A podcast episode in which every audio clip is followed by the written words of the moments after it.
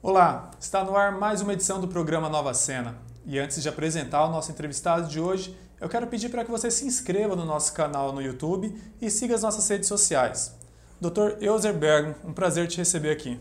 Olá, Marcos. Eu agradeço, é um prazer estar aqui hoje falando com você, falando com os telespectadores do Nova Cena sobre medicina, sobre esporte, sobre qualidade de vida. Doutor, é difícil iniciar a entrevista sem falar desse assunto, pandemia. Pandemia e exercício físico ainda harmoniza? Eu acho que o exercício físico harmoniza com tudo. é, mas o planeta está aprendendo a lidar com a pandemia, né? Os órgãos responsáveis uh, por áreas técnicas, como no meu caso aí a, a Sociedade Brasileira de Medicina do Esporte e Exercício, ela soltou notas orientando as pessoas é, da segurança da prática de atividade física em academias ou ao ar livre também. Até porque a atividade física também contribui para a imunidade, né? Importantíssimo. Talvez nesse momento as pessoas estejam se dando conta aquilo que eu, outros profissionais da área da saúde, da área da, educação física, é, nós há, há anos nós estamos alertando as pessoas sobre isso. Então, nesse momento, acho que elas estão reconhecendo realmente a, a importância da atividade física no processo de melhora do sistema imunológico do organismo, evitando doenças dessa forma. Doutor, o senhor é formado em medicina, mas tem essa atuação bem forte na parte do esporte. Como que o esporte entrou na sua vida? O senhor, por acaso, era esportista? Eu sempre fui um esportista amador. É, sempre gostei de todo esporte com bola e é, sempre fui um esportista por natureza. Na minha casa sempre me incentivaram muito a isso. Eu sou de uma cidade pequena é, do interior de São Paulo, então a, quando eu era criança estudava e, e jogava bola, né? O que fazia. Mas sempre gostei muito de esporte, acompanho tudo, desde automobilismo, é, esportes que não são até muito comuns aqui para nós brasileiros. É, gosto de esporte, está na minha essência. O senhor tem uma pós-graduação em Medicina do Esporte e a gente está em Nova Andradina, interior de Mato Grosso do Sul. Quando a gente vê esse nome, dá uma impressão, já vem à mente um centro de treinamento de uma equipe de vôlei um grande centro, um time de futebol. É possível trabalhar com medicina no esporte do interior? Quem que é o público-alvo? Na verdade, eu fiz a pós-graduação em medicina do esporte, fiz nutrologia do esporte e fiz endocrinologia. Todas essas áreas se completam. É, o público-alvo, ao contrário do que as pessoas pensam, quando se fala em medicina do esporte, se pensa realmente no topo da pirâmide, em atletas de alta performance. O que na verdade a medicina do esporte está aí para auxiliar esses atletas, mas auxiliar o público de uma maneira em geral. É, eu incentivo todo mundo para pra praticar algum tipo de esporte. Então, é, a medicina do esporte ela pode fazer com que a pessoa faça com maior segurança e melhore a sua performance. Porque, na verdade, a ideia de se praticar esporte é melhorar o condicionamento físico, melhorar a performance de uma maneira em geral. Não é necessariamente, então, para alguém que já pratica uma atividade, mesmo que amador, alguém que está inativo ou que busca iniciar numa atividade, também é recomendado a procura por esse profissional? É recomendado para quem vai iniciar, para quem já está praticando. Uh, eu defendo muito que a pessoa faça uma avaliação é, antes de começar a praticar qualquer esporte, que ela faça uma avaliação durante, que ela tenha um acompanhamento médico, de preferência um acompanhamento médico de quem é, esteja mais apto para estar tá acompanhando. É, hoje a gente vê muito assim a parte da suplementação alimentar. É, os suplementos não são remédios, eles não são controlados, o, o acesso a eles é livre. A pessoa acaba consumindo um produto que é, muitas vezes ela não precisaria consumir e talvez deixando de consumir um produto que ajudaria é, ela na, na, na, busca pelo melhor desempenho e até na promoção da saúde mesmo. Nessa parte da alimentação, o que, que é a nutrologia do esporte?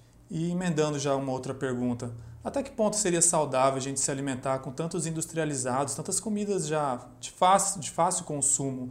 Até que ponto é, é saudável? A nutrologia é, ela é uma ciência, é uma área médica é, que busca aliar, é, investigar problemas de saúde relacionados a alimentos ou a prevenção deles. É, eu falo que hoje nós não comemos só alimento, nós comemos produtos alimentícios.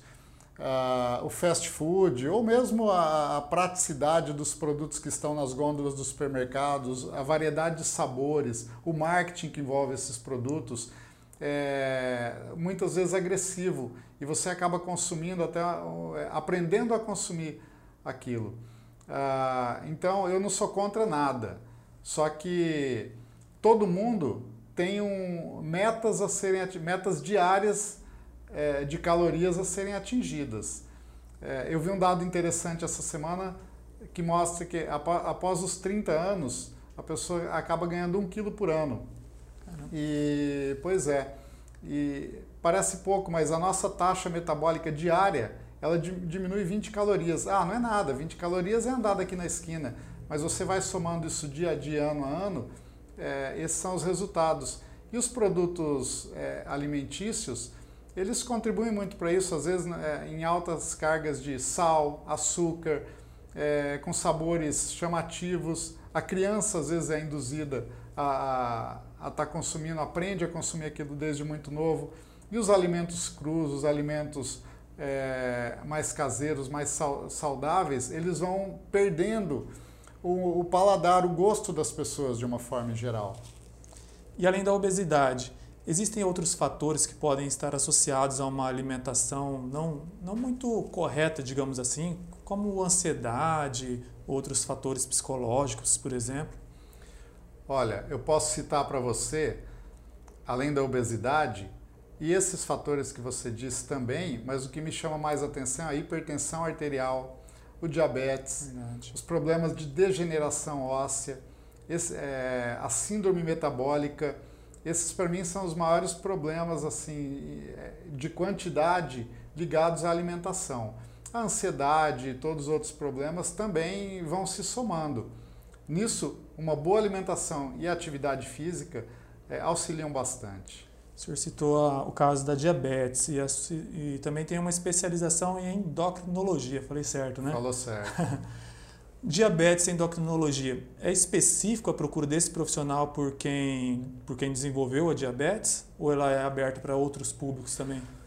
De uma forma em geral, a maioria dos médicos, independente de que área atue, conhece sobre diabetes é, e sabe ver exames, é, trabalhar na prevenção.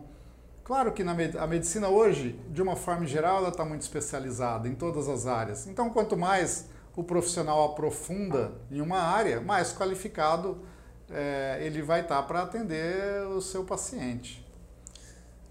Agora, indo um pouco para o lado pessoal, por trás do médico, como que o senhor chegou aqui em Nova Andradina? Já tinha familiares aqui, formou pensando em trabalhar aqui em Nova Andradina? Como que Nova Andradina surgiu na sua vida? Marcos, minha história aqui no Mato Grosso do Sul é bem interessante, porque eu me formei e vim trabalhar no município de Anaurilândia. É, vim para ficar um ano, fiquei um ano, fui um tempo para fora do Brasil para trabalhar e estudar. É, voltei para Anaurilândia, montei uma academia de ginástica em Nova Andradina em 2002 é, fui dono seis anos. Ah, aí me mudei para Nova Andradina nesse meio tempo. Comecei a trabalhar aqui como médico também e estou aqui desde 2005. Doutor, quero falar mais sobre essa academia, esse lado empreendedor do senhor, mas antes eu gostaria também de destacar alguns dos nossos parceiros. Nova News, Paraíso Supermercados, High Speed, Concrevia, Concórdia Home Center e Nogueira Lins. Em relação a esse lado empreendedor, o senhor veio para cá, montou a academia, como que foi essa experiência? Montar uma academia já já estava na minha veia esportiva, né? É, na verdade, eu virei dono de academia por acidente, porque eu comprei equipamentos para mim, uh, porque às vezes eu jogava futebol, mas tinha dia que não dava jogo porque não tinha é, número suficiente. Tem um condicionamento. É, saía para pedalar, mas dias que estava chovendo, muito frio, acabava não indo, fora de horário. Comprei equipamentos. Uh, e aí outras pessoas pediram para usar. E eu fui, é, vi nisso uma forma de negócio, montei minha academia. Na época as academias não eram. Hoje, né, nós temos, graças a Deus, um número bem maior de academias é, melhores estruturadas, mas na época não, era, era pouco número de academias. E, e aí fui montando, melhorando, gosto do negócio, acho um ambiente totalmente alegre, salutar, é, além do, do benefício que traz para o corpo, faz bem para a cabeça, para a mente. E, e aí só vendi minha academia mesmo porque a minha é, eu, eu vinha trabalhando demais como médico e não conseguia gerenciar. É, passei para boas pessoas que foram meus funcionários e foram donos bastante tempo também, então fiquei feliz com isso. Doutor, retomando um pouco o tópico da nossa primeira pergunta, pandemia e academia, o senhor citou que já empreendeu no, na, no ramo, né?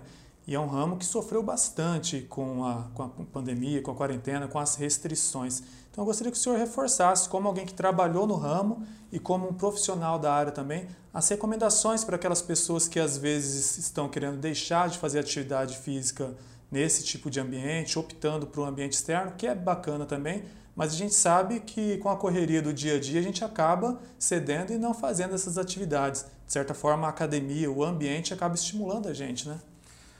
É, as academias elas tiveram é, um, um, corte de, do funcionamento durante um bom tempo. É, os comércios foram sendo liberados, as academias demoraram um pouco até para ter a sua permissão para voltar a funcionar. Os proprietários de academias eles é, montaram protocolos, eles se adequaram, eles mostraram para as autoridades que estavam prontos e aptos a estarem funcionando o benefício da pessoa voltar a fazer sua atividade física, até por aquilo que nós falamos no começo da entrevista, da melhora do sistema imunológico, a melhora de depressão, do, do emocional mesmo, né? Sociabilizando. E eu, assim, não tenho visto as, é, a abertura das academias como um fato negativo, das pessoas estarem se contaminando por estarem fazendo sua atividade física. Então, eu sou a favor de, na verdade, nós temos vivido a pandemia. Eu falo que a, a pandemia, Marcos, ela tem que ser vivida a curto prazo. O que se falava no começo, eu vi coisa de remédios, por exemplo. Verdade. Ah, o ibuprofeno. O ibuprofeno ele foi endemoniado uma semana. Né? Hoje nós já nem citamos mais o ibuprofeno como um problema é, na pandemia.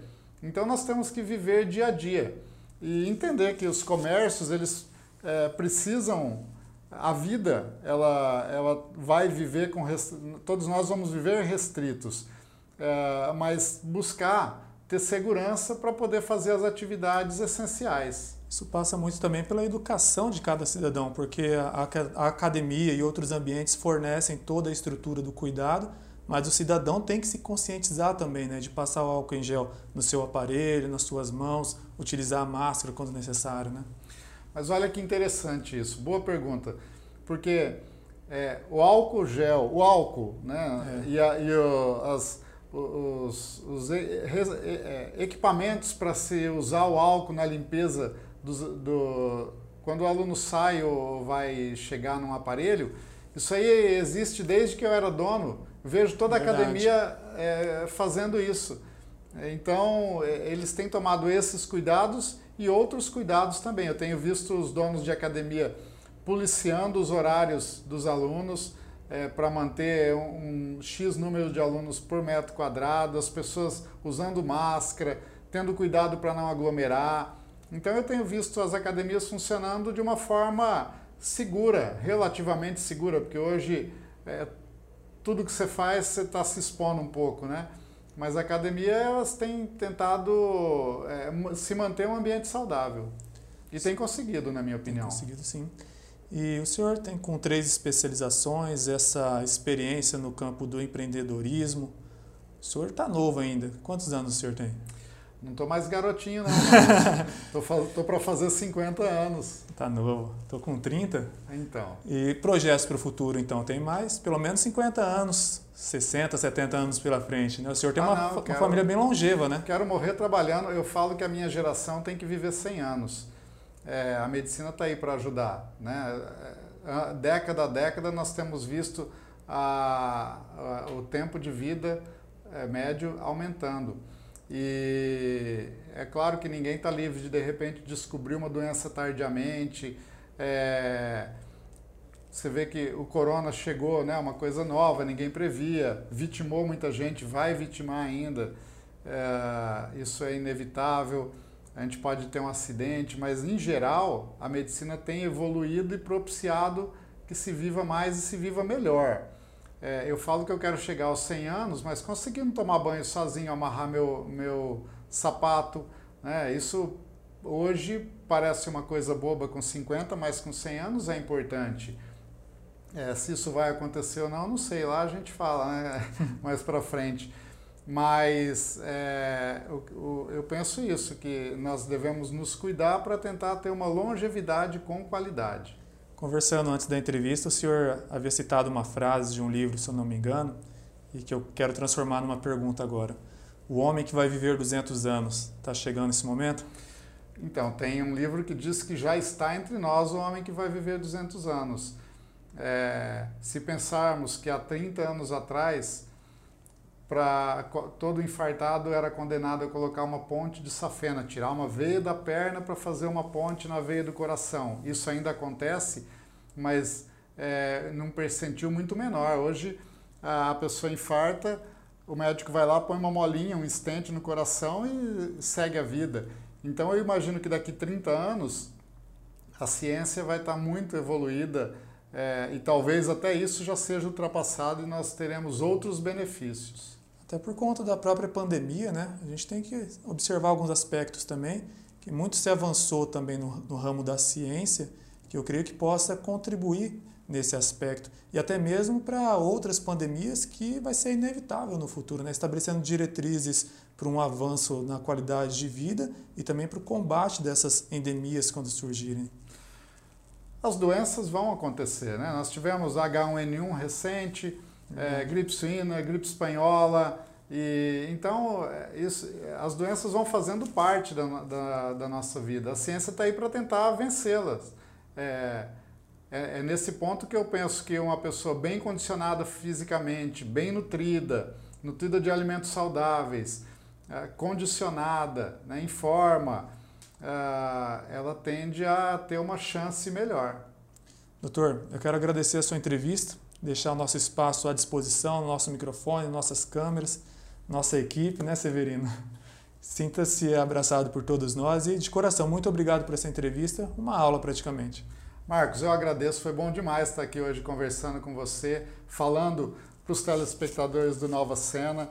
Eu vou estar sempre pronto, em outras oportunidades a gente volta a falar, quem sabe até lá o Covid vira história.